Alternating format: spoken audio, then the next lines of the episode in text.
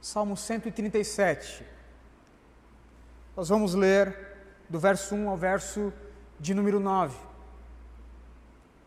E o sermão dessa noite tem como título Um arrependimento tardio às margens dos rios da Babilônia. Um arrependimento tardio às margens dos rios da Babilônia.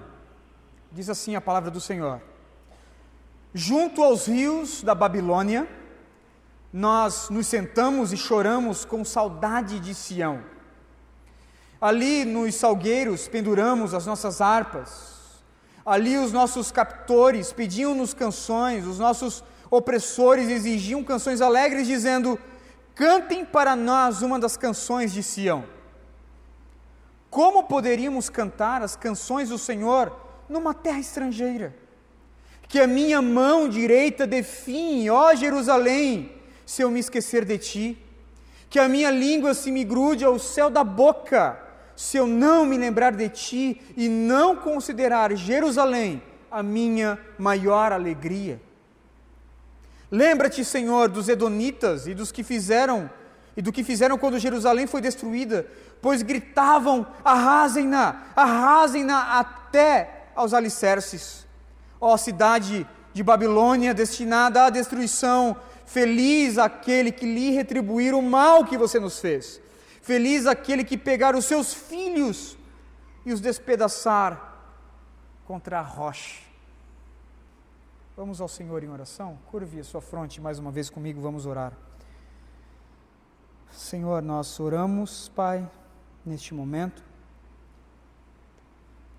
Rogamos a Ti graça neste momento, Senhor, porque nós estamos diante deste salmo, e este salmo faz parte da Tua palavra, Senhor.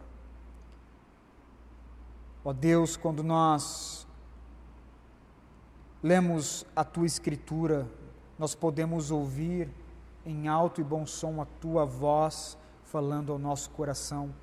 Deus, por favor, Senhor da nossa alma, dono da igreja, venha fazer isso nessa noite, Pai, que os nossos corações venham se entregar a Ti, Pai, mediante a exposição da Tua palavra. Que as verdades desse texto, Senhor, venham saltar da Bíblia, deste livro, Senhor, ao nosso coração e nos fazer mais parecido com Cristo. Ilumina a pessoa de Cristo neste momento, Senhor. Quebranta o nosso coração, por favor. Ó Deus, não permita que eu venha passar alguma impressão errada acerca de Ti, Senhor. Pregar alguma inverdade ou fazer qualquer omissão do texto. Ajuda-me, Senhor, a pregar o Teu Evangelho, a Tua palavra, para a glória do Teu nome, Senhor, e para a nossa alegria. É assim que nós oramos em Cristo Jesus. Amém. O Salmo 137 é um salmo de terríveis recordações e de penosas lembranças. Irmãos, de fato, há marcas em nossas vidas que nós desejamos esquecer, que queremos deixar para trás. Porém, há marcas e cicatrizes que têm um apelo didático para nós.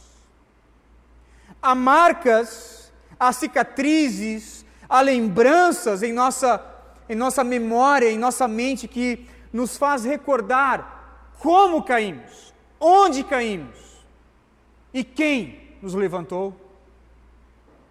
O salmista do Salmo 137 tem como lembrança, essas amargas recordações que por vezes aterrorizam a nossa alma, aterrorizam, vilipendiam a nossa alma.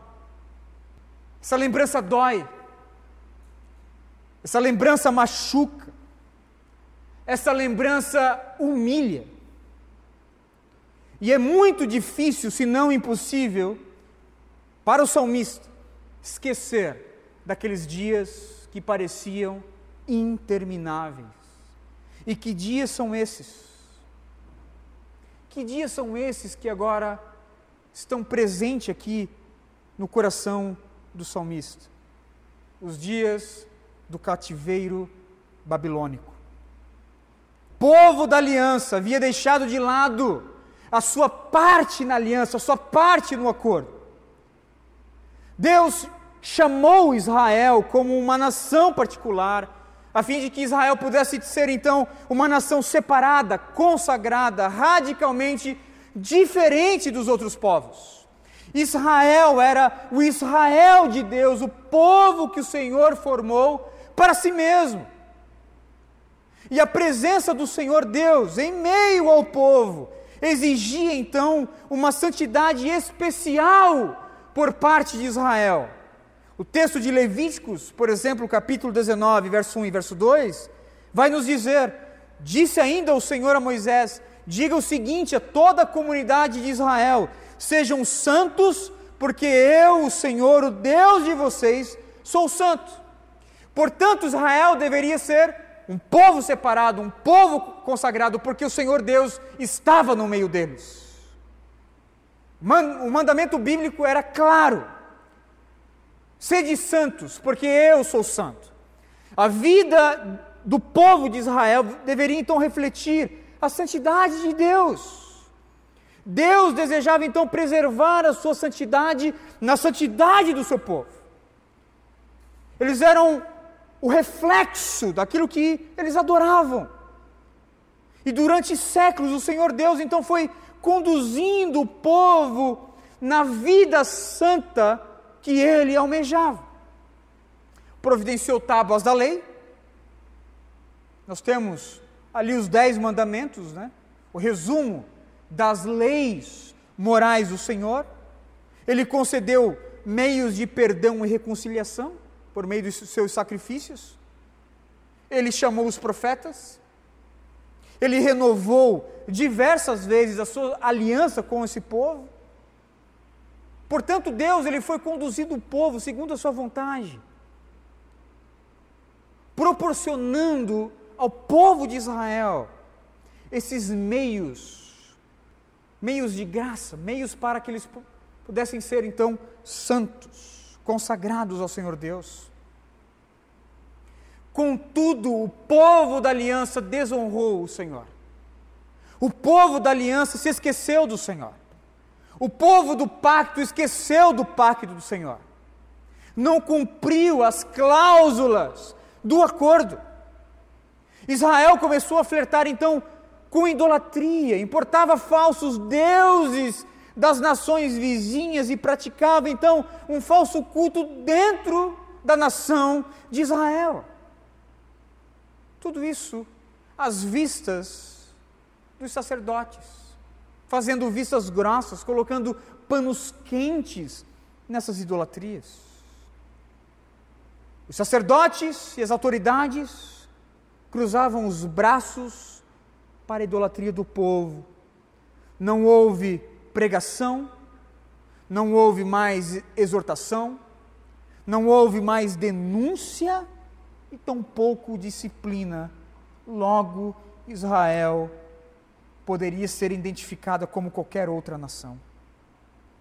Como podemos conhecer em toda a Escritura, irmãos? O Senhor, o nosso Deus, é um Deus extremamente zeloso extremamente ciumento para com a sua glória, santo para com o seu próprio ser, e não poderia jamais tolerar esse tipo de pecado desenfreado dentro da nação de Israel. O nosso Deus é santo e ele não pode permitir idolatria em meio ao seu povo. Por quê? Porque Deus não divide a sua glória com ninguém. É isso que nos diz Isaías capítulo 42, verso de número 8: Eu sou o Senhor, este é o meu nome, eu não darei a outra a minha glória, nem a imagem o meu louvor. No verso 11, Isaías ainda continua: Por amor de mim mesmo, por amor de mim mesmo, diz o Senhor, eu faço isso. Como posso permitir que eu mesmo seja difamado? não darei a minha glória a outro. O que o Senhor fez então, dentro dessa nação, que estava envolta em idolatria, flertando com as nações vizinhas? Os puniu com a morte? Não. Fulminou todo o povo e construiu um outro povo do zero? Não.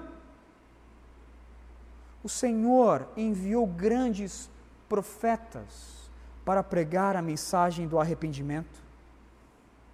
O Senhor começou a levantar profetas que estavam denunciando o povo. Nós podemos ver, por exemplo, o profeta Jeremias, que é levantado pelo Senhor Deus neste momento, exortando o povo para que o povo pudesse então cair em arrependimento. Não menos do que 50 anos, Jeremias pronunciou a punição corretiva da parte do Senhor. Se vocês não se arrependerem, o Senhor Deus virá com uma vara. Se, você, se vocês não se arrependerem, vocês serão exilados. O Senhor Deus colocará toda uma geração como escravos. Uma outra nação vai governar sobre vocês. Jerusalém vai ser destruída. Se vocês não se arrependerem, se vocês não se voltarem para o Senhor, é isso o que vai acontecer tal como profetizado, irmãos, aconteceu. A invasão da Babilônia e a destruição do Reino do Sul, Judá, ele é descrito em 2 Crônicas, capítulo 36. Abra comigo, por favor. 2 Crônicas, capítulo 36, do verso 15 ao verso de número 20. Veja comigo como que o cronista ele narra a destruição do reino do sul pelos babilônios. Segunda Crônicas, capítulo 36, do verso 15 ao verso de número 20, diz assim: O Senhor Deus, Deus dos seus antepassados, advertiu-os várias vezes por meio dos seus mensageiros, pois ele tinha compaixão do seu povo e do lugar da sua habitação. Mas eles zombaram dos mensageiros de Deus, desprezaram as palavras dele e expuseram ao ridículo os seus profetas, até que a ira do Senhor se levantou contra o seu povo e já não houve remédio. O Senhor enviou contra eles o rei dos babilônios, que no santuário matou os seus jovens à espada.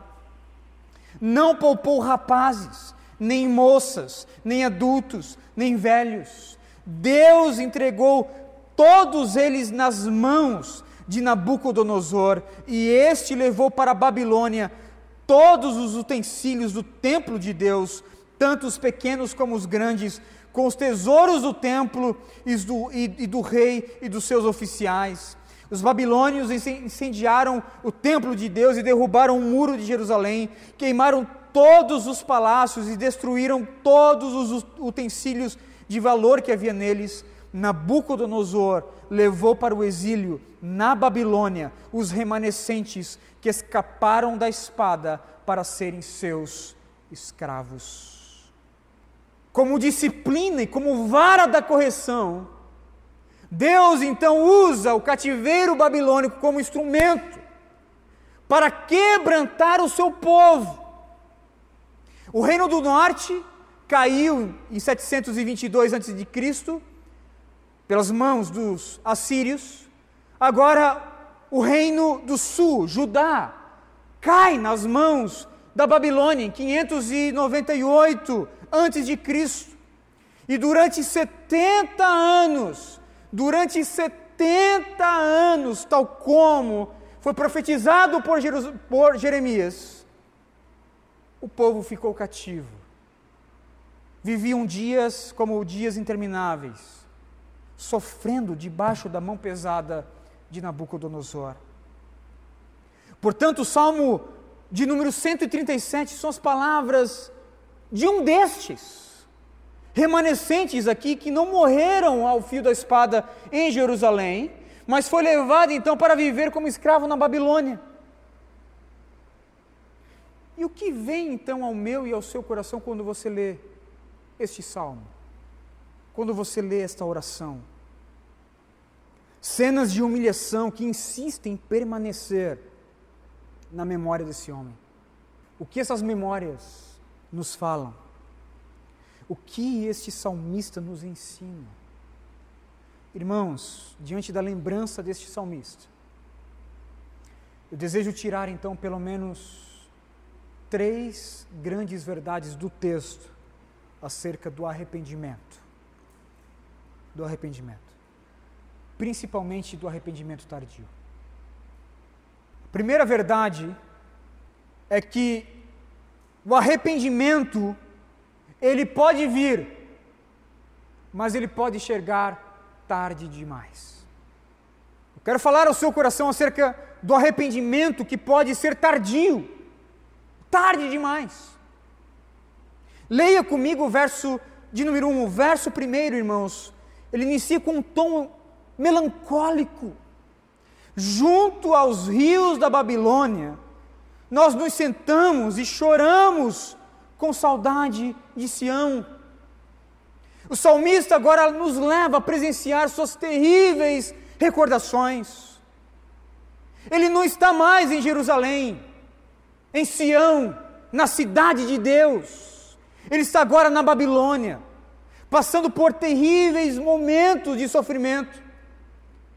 Ele não está mais vislumbrando aqueles montes, aquelas colinas que cercavam Jerusalém. Ele agora está nas planícies da Babilônia. Ele não está mais ali perto do Rio Jordão, ele não pode mais se banhar no Rio Jordão, não.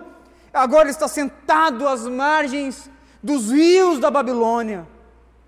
Ele não tem mais em sua face um sorriso alegre e contagioso, mas ele tem um choro inconsolável. Seus amigos foram mortos, os seus familiares foram mortos, foram escravizados. A festa deu lugar ao luto. Por qual motivo?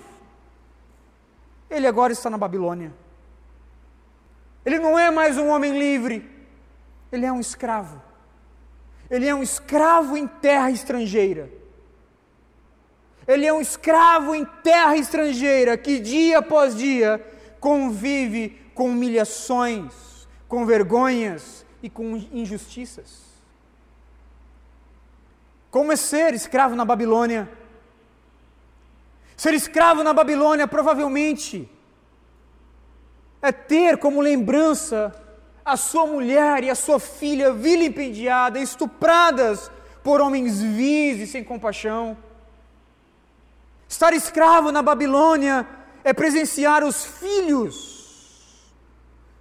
jovens sendo arremessados contra as rochas para morrer sem piedade, é ver os pais mortos ao fio da espada por uma nação opressora.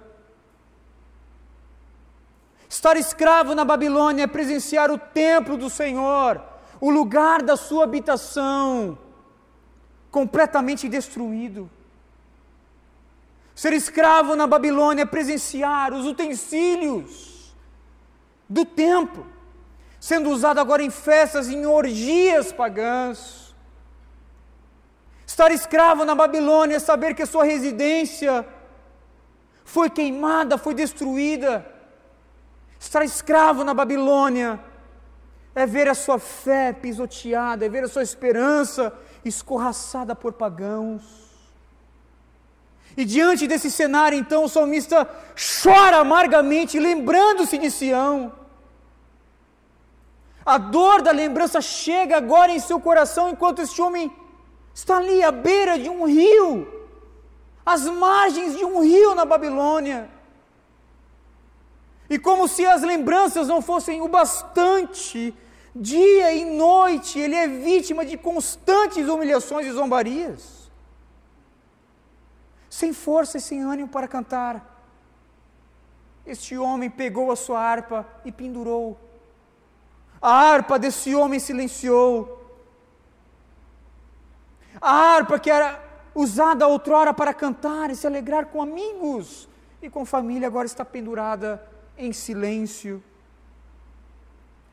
E aí eu preciso concordar com o Spurgeon, comentando esse texto, quando diz que os gemidos de suas harpas penduradas nos salgueiros combinavam melhor com suas emoções do que qualquer outra melodia que antes costumavam tocar. As harpas estão ali penduradas. Porque não há mais motivo, não há mais ânimo, não há mais razão no coração deste homem para cantar canções de alegria. E ele é zombado constantemente. Verso de número 3. Veja o que os opressores fazem com este homem. Can, cantem para nós uma das canções de Sião. Toque para nós uma dessas canções que fala acerca dos feitos do Senhor. Cantem para nós, toquem para nós, nós queremos dançar. Nós queremos nos alegrar, cantem para nós. Ah, irmãos, se pudéssemos imaginar por um segundo o que foi esse pedido, era como uma faca entrando na alma desse salmista. Cantem para nós as canções de Sião. E provavelmente então o salmista, pensando comigo, cantar as canções de Sião é cantar os feitos de Deus. Cantar as canções de Sião é cantar os feitos do Senhor e trazer à memória que nós estamos aqui, não porque a Babilônia quis, mas porque o Senhor quis. Cantar as canções de, de Sião é trazer à memória que nós estamos aqui porque nós desobedecemos ao Senhor Deus, que tudo isso aconteceu conosco, que todo esse sofrimento está presente nas nossas vidas por, por, por permissão do Senhor, como disciplina pelo nosso pecado. E aí o salmista ele faz então uma pergunta retórica no verso de número 4: como poderíamos cantar as canções do Senhor numa terra estrangeira? Veja que cantar qualquer canção naquele momento, irmãos, de sofrimento, de humilhação e de vergonha, não é nem mesmo uma cogitação aqui para o salmista.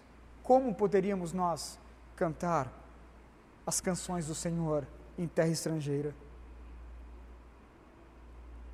Este homem se recusa a cantar canções santas para o entretenimento dos seus opressores de pagãos, ele não vai tocar as canções do Senhor para o escárnio e zombaria dos, dos seus opressores na Babilônia.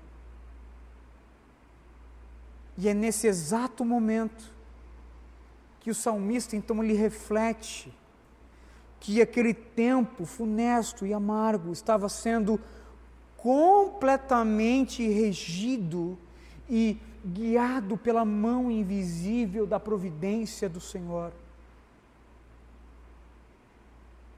Ele reconhece que é o próprio Deus que permitiu tal coisa. A sua harpa está ali, pendurada, por enquanto, está pendurada no salgueiro. Não há motivos para usá-la. E ele, nesse exato momento, então, ele reconhece e expressa a sua saudade de Sião. Ele se recorda do Senhor e o quanto o Senhor foi benevolente em Sião, junto aos rios da Babilônia. Nós sentávamos e chorávamos com saudade de Sião. Perceba meus irmãos, que o arrependimento para esse homem chegou, mas chegou tarde demais. Ele já está cativo na Babilônia, agora com saudade de Sião. O arrependimento veio, mas veio muito tarde, veio tardio para este homem. Porque ele e toda a nação não se arrependeram antes. Porque não deram ouvidos às palavras do Senhor antes? Porque não atentaram às palavras dos profetas antes?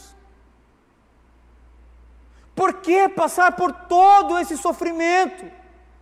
Agora, como cativo na Babilônia, para cair a ficha, para se voltar ao Senhor. Essas concepções amargam ainda mais a vida do salmista. Sabia, saber que tudo isso poderia então ser evitado, dói em sua alma. É saudade do tempo oportuno da mudança, saudade de Sião, é, é, é saudade do tempo, da oportunidade da mudança, do tempo oportuno que Deus proporcionou a ele e para toda a nação, para chorar, para lamentar, para confessar os seus pecados. Agora tão somente lhe resta a saudade de Sião, porque o arrependimento chegou tarde demais. Segunda verdade, vai do verso 5 ao verso de número 6. O arrependimento verdadeiro reconhece a gravidade do seu pecado. Então veja, a primeira verdade é que o arrependimento ele pode chegar tarde demais. Contudo, antes, né? antes tarde do que nunca, né? Chegou tarde, mas chegou, mas chegou tarde demais. Segundo, o arrependimento verdadeiro reconhece a gravidade do seu pecado. O Senhor Deus teve misericórdia desse homem, quebrantou o seu coração. O salmista até mesmo parece ter percebido percebido que aquela situação se tratava da mão pesada de Deus e a sua correção para com o povo. Contudo, perceba que a convicção de pecado e o verdadeiro arrependimento vem com ações radicais, vem com ações drásticas. Ele reconheceu diante do Senhor o seu pecado, agora está com saudade de, Senhor, de Sião Contudo, agora, com o coração quebrantado em arrependimento, em plena convicção de pecado, ele vai dizer: Que a minha mão direita define, ó Jerusalém, se eu me esquecer de ti. Que a língua se me grude ao céu da boca, se eu não me lembrar de ti, não considerar Jerusalém a minha maior alegria. O que, que nós temos aqui? Nós temos uma ação radical. Nós temos um homem convicto, convicto do seu pecado e convicto para a mudança. O verdadeiro arrependimento vem acompanhado de uma forte convicção de pecado.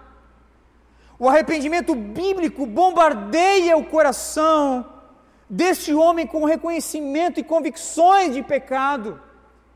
E o que é a convicção de pecado? Convicção de pecado é a emoção, é a grande tristeza pelo reconhecimento de que os meus pecados feriram a santidade de Deus. Essa forte emoção traz consigo uma postura firme, uma postura bem concisa, resoluta de mudança de rota, mudança de caminho.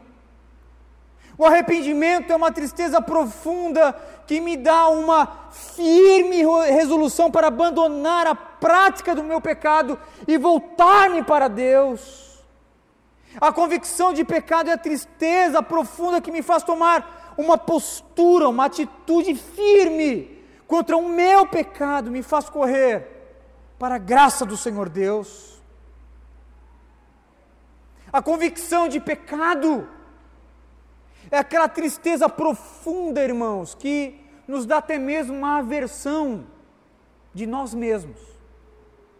Sabe aquela aversão quando você peca, quando você fere ao Senhor e você chega ao reconhecimento: eu feri a santidade de Deus. O chão agora deveria se abrir perante mim, eu deveria ser jogado às chamas do inferno. É um reconhecimento é uma convicção de pecado e uma tristeza interna que me dá um, uma espécie de um autodesprezo.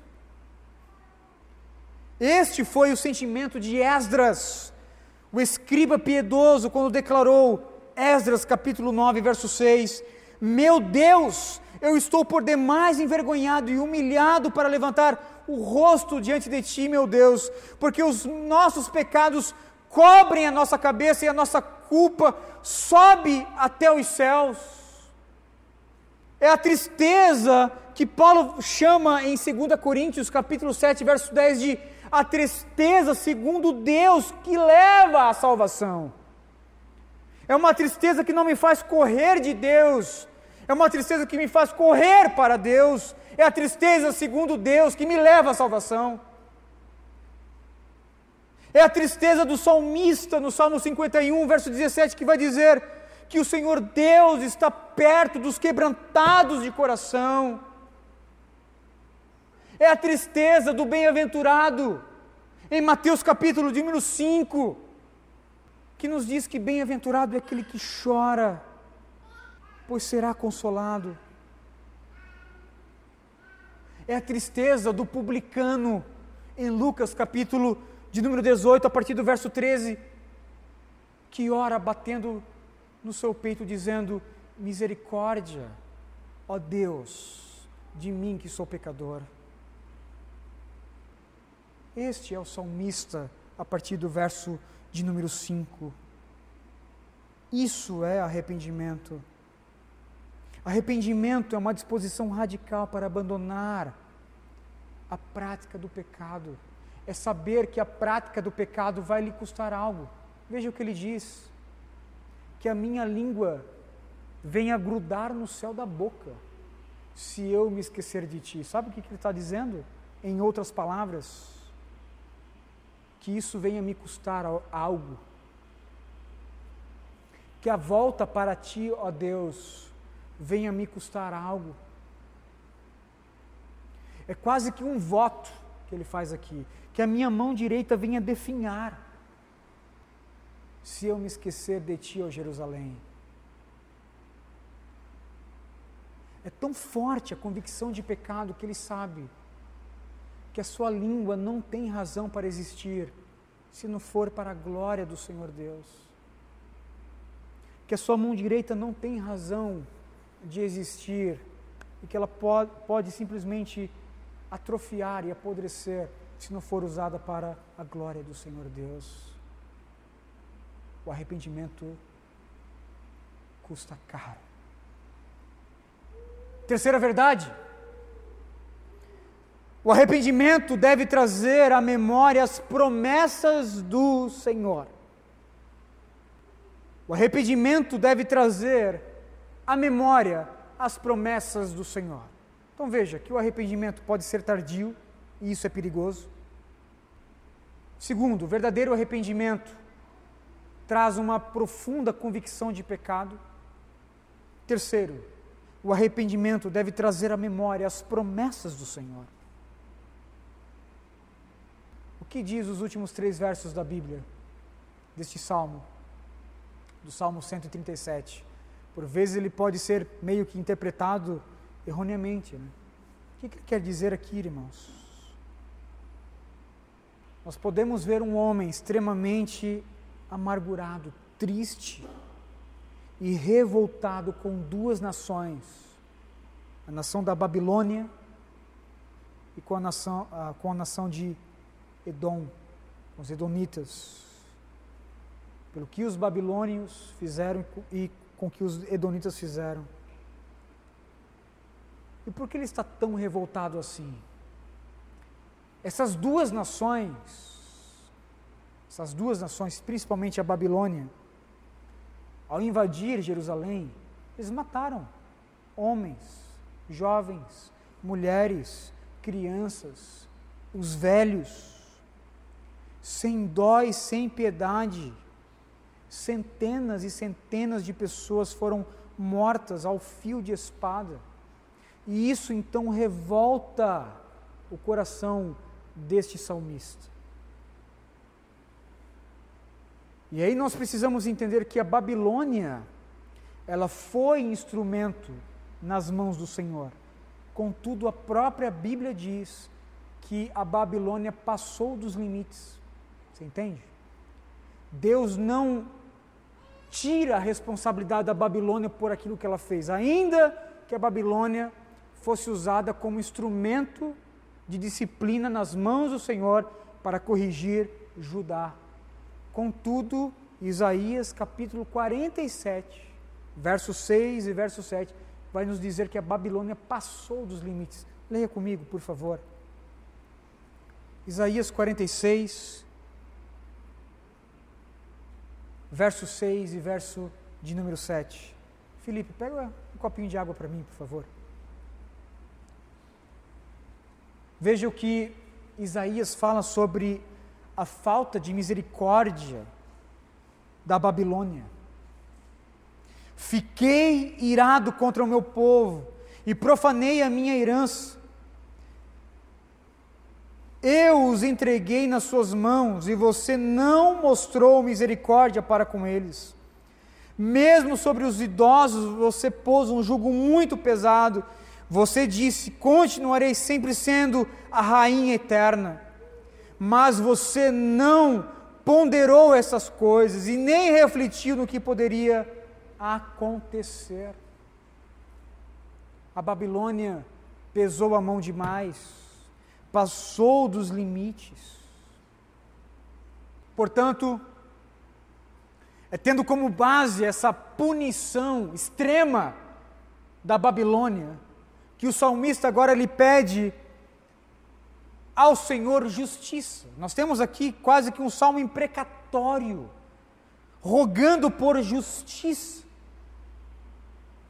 principalmente o verso de número 9: Feliz é aquele que pegar os seus filhos e os despedaçar contra as rochas. O que, que é isso? Isso é um salmo. Isso é um salmo. Salmista tem como base aqui, irmãos, a justiça de Deus. A justiça de Deus. Algo que era muito próprio naque, no, entre Israel e faz parte, né, dentro dessa, desse código de Israel de justiça, é o que nós chamamos de lex talionis, ou seja, a lei da retaliação, a lei onde um crime ele deve ser penalizado na mesma proporção, na mesma proporção. Perante o Senhor, perante o Senhor, um crime perante o Senhor, algo que foi cometido contra uma outra pessoa, precisa ser pago. Esse crime precisa ser pago exatamente na mesma moeda. E aí eu preciso concordar com Warren Wisby quando diz que olho por olho e dente por dente, é isso que a Escritura vai dizer, Deuteronômio capítulo 19, verso 16 e verso, até o verso 21. Né? Nós temos aí cinco versículos que falam acerca do olho por olho, dente por dente, e é lei de Deus. O Senhor Deus entregou a Moisés. Esse olho por olho, dente por dente, não é uma apologia à violência, mas sim um preceito de justiça. O que nós temos aqui não é um homem com sede de vingança, é um homem com sede de justiça. É um homem que está rogando a Deus por justiça. Que o Senhor Deus venha fazer com eles o mesmo que eles fizeram com Israel, com Judá, o reino do sul. Eu quero que você veja comigo a primeira oração imprecatória que é direcionada aos Edonitas. Quem eram os Edonitas, irmãos? Os Edonitas eram os meios, meio irmão né, ali de Israel. Eram os descendentes de Esaú. Os descendentes de, de Esaú eram os Edonitas.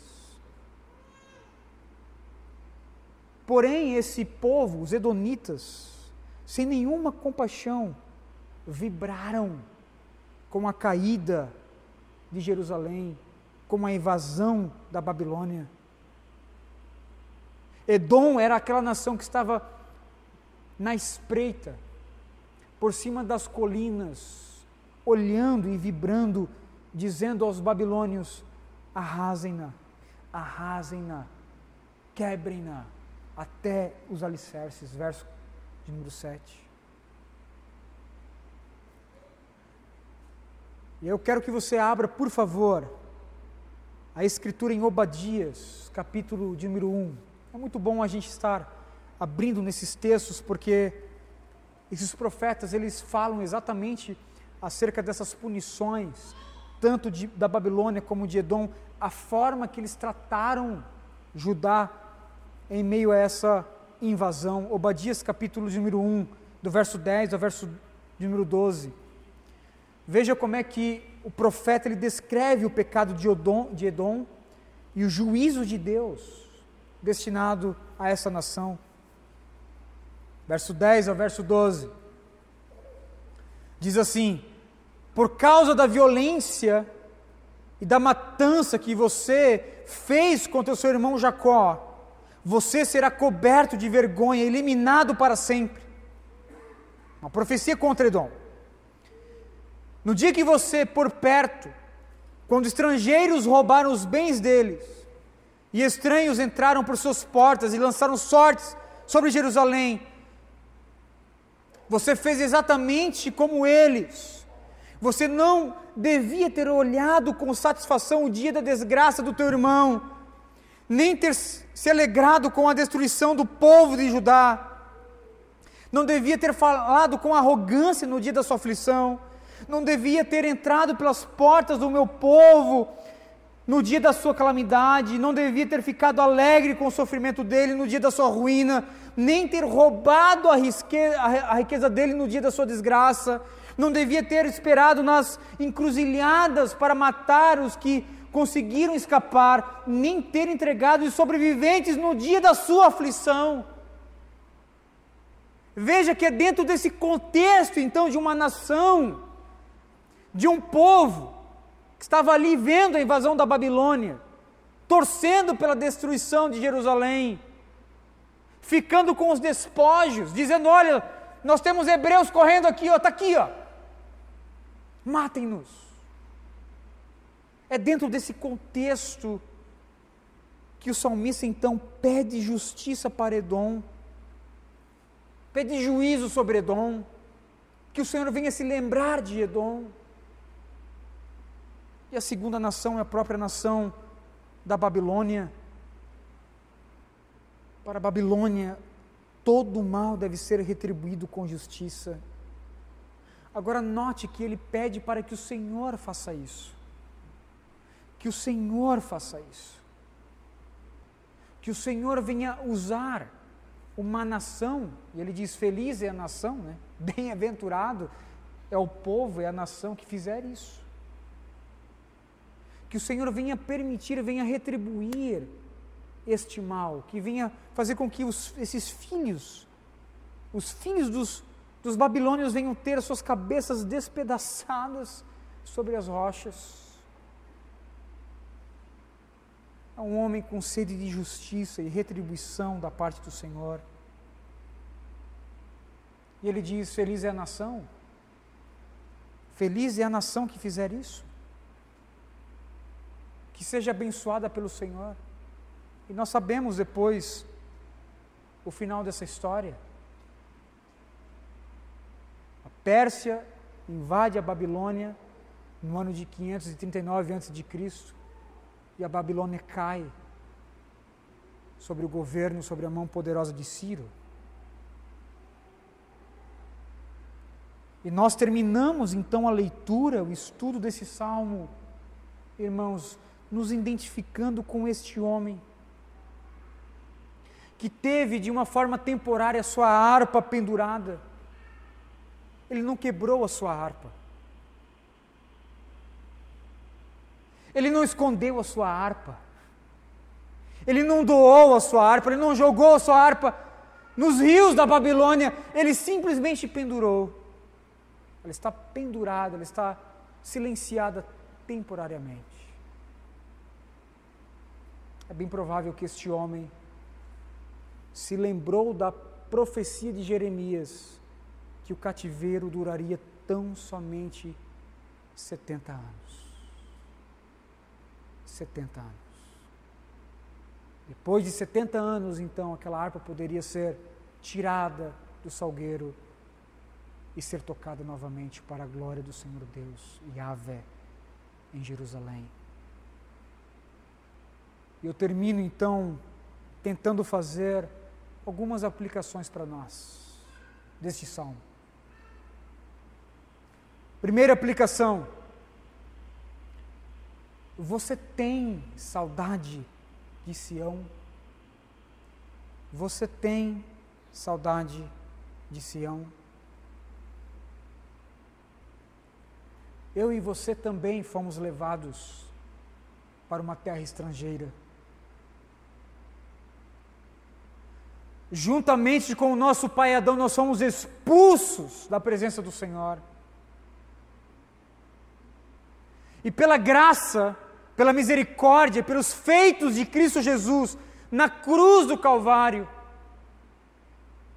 o Senhor Deus nos transportou dos, do império das trevas para o reino da Sua maravilhosa luz. Colossenses capítulo 1, se não me falha a memória, verso 13. Nós fomos transportados de volta Estávamos no império das trevas e fomos transportados para o reino da luz, o reino do seu Filho, em Cristo Jesus. Contudo, a nossa alma, por vezes, tal como Judá antes do cativeiro, está flertando com povos vizinhos, está flertando com o mundanismo, está flertando com o espírito desse século, está flertando com os influenciadores da nossa geração. Precisamos conviver com isso, né? É uma verdade, infelizmente. Os influenciadores, youtubers, blogueirinhos, blogueirinhas, quem são quem são as pessoas que você segue? Quem são eles? Quais são os vídeos que eu e você estamos consumindo durante a semana? Como são as nossas falas? Como são as nossas conversas? Como são as nossas atitudes? Quais são as nossas músicas? Quais são os nossos livros? Quais são os nossos filmes? Quais são as nossas séries? Eu pergunto ao meu e ao seu coração: será que nós não estamos flertando demais com o mundo, irmãos? E com isso não estou dizendo que nós devemos nos alienar do mundo, não é isso. Com isso estou dizendo o seguinte: transite na cultura mas transite com cuidado. Você acha mesmo que Israel não tinha, por exemplo, convive com as outras nações, convívio comercial, importando, exportando, fazendo compras? Obviamente que tinha, nenhuma nação sobrevive sozinha. Contudo, Israel deveria ter um limite. O meu convívio com o pagão, o meu convívio com o incrédulo, com aqueles que adoram falsos deuses é até aqui. Não posso. Eu não posso frequentar os mesmos lugares. Eu não posso ter a mesma vida. O meu testemunho é outro. E aí eu faço uma pergunta ao meu coração e ao seu coração: será que quando nós caímos em pecado por flertar com nações vizinhas, com o mundo em nossa volta, será que nós nós temos saudade de Sião? Será que nós nos lembramos do Senhor? Será que nós recorremos à palavra? Será que nós confessamos a Deus o nosso pecado? Por que eu digo isso? E aí eu quero trazer já a segunda aplicação. Porque nós podemos cair num erro. O erro do arrependimento tardio. O erro do arrependimento tardio. De fato, o pecado ele produz frutos amargos que nos custa, irmãos, sair aquele gosto da nossa boca. possamos cuidar com arrependimento tardio, saber que é perigoso ter um arrependimento tardio, que é perigoso procrastinar a volta e a piedade, a devoção para com Deus. Por quê? O arrependimento tardio, ele é perigoso por duas razões. A primeira razão, o arrependimento tardio, ele pode endurecer o coração. O arrependimento tardio, ele pode endurecer o coração. A contínua impenitência é por demais perigosa. A impenitência pode levar o coração a um estado de completo endurecimento. O coração lhe vira, irmãos, um mármore, lhe vira uma rocha inquebrável. O coração ele vai ficando endurecido e vai então experimentando um desses que, que, que, que a Bíblia nos diz que é um dos, das formas mais terríveis do juízo de Deus. Por quê? Porque o endurecimento de coração pode chegar ao ponto onde a pessoa simplesmente venha estar num estado que é impossível mudar. Eu tive a graça, irmãos, eu tive a graça de ser presenteado pelo Dr. Russell Shedd por esse livro, de ganhar das mãos do Russell Shedd esse livro. Arrependimento, a primeira palavra do Evangelho.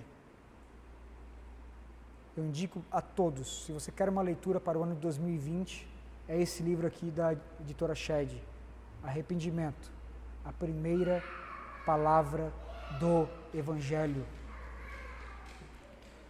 Richard Owen Roberts, ele comenta acerca do endurecimento de coração e vai dizer que toda vez que você ouve um chamado para se arrepender e não obedece, você endurece o coração.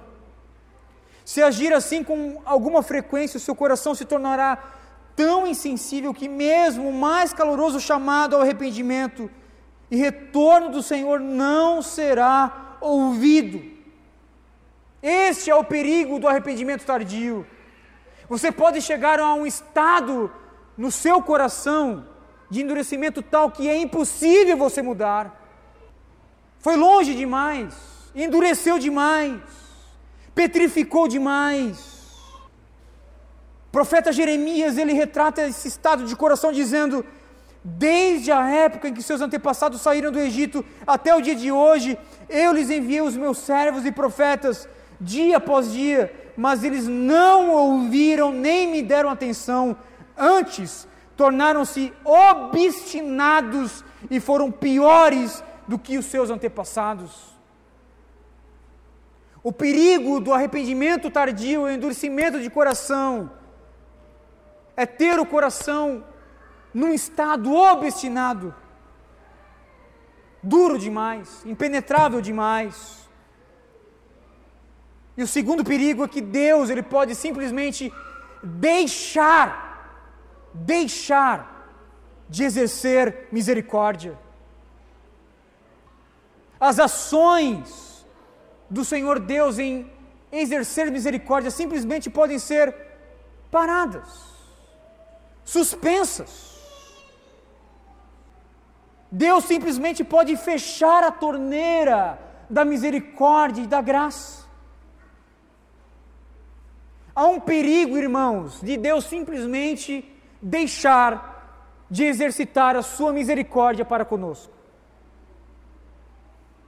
Sabe por quê? Porque eu e você, nós não temos a capacidade de procrastinar o nosso arrependimento, de planejar o nosso arrependimento. Eu não vou me arrepender hoje, eu vou me arrepender amanhã. Amanhã, quando eu acordar vivo, eu vou me arrepender. Sou jovem demais para me arrepender. Sou jovem demais para deixar o mundo.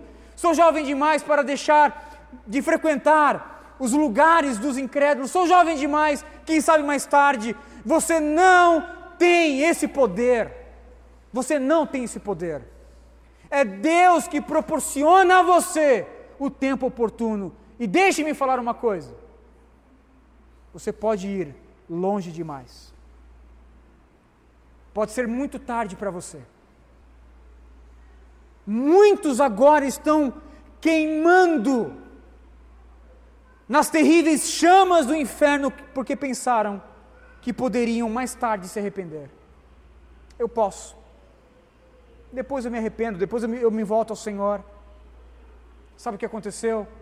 O tempo da graça passou, o tempo da misericórdia passou, o tempo da ação passou, o tempo de se voltar ao Senhor passou. O que resta para milhares e milhares e milhares que agora estão queimando nas chamas do inferno é simplesmente o que resta é a punição própria, como juízo por tamanha procrastinação. A oportunidade não virá mais, passou. Eu termino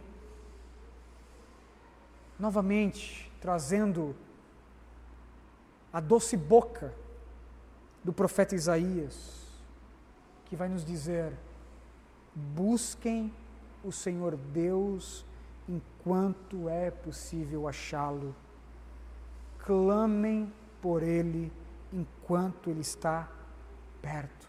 Que o ímpio abandone o seu caminho e o homem mau os seus pensamentos. Volte-se para o nosso Deus, pois ele, de bom grado, dá o seu perdão.